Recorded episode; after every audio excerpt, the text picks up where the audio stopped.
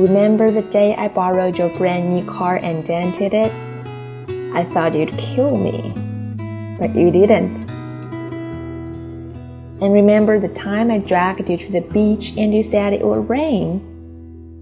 And it did. I thought you'd say, I told you so. But you didn't. Do you remember the time I flirted with all the guys to make you jealous? And you were? I thought you'd leave, but you didn't. Do you remember the time I spilled strawberry pie all over your car rug?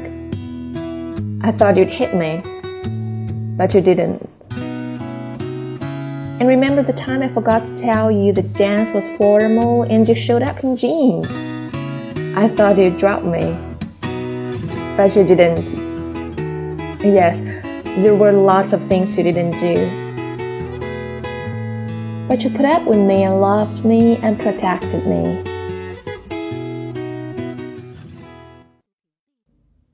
There were lots of things I wanted to make up to you when you returned from Vietnam but you didn't.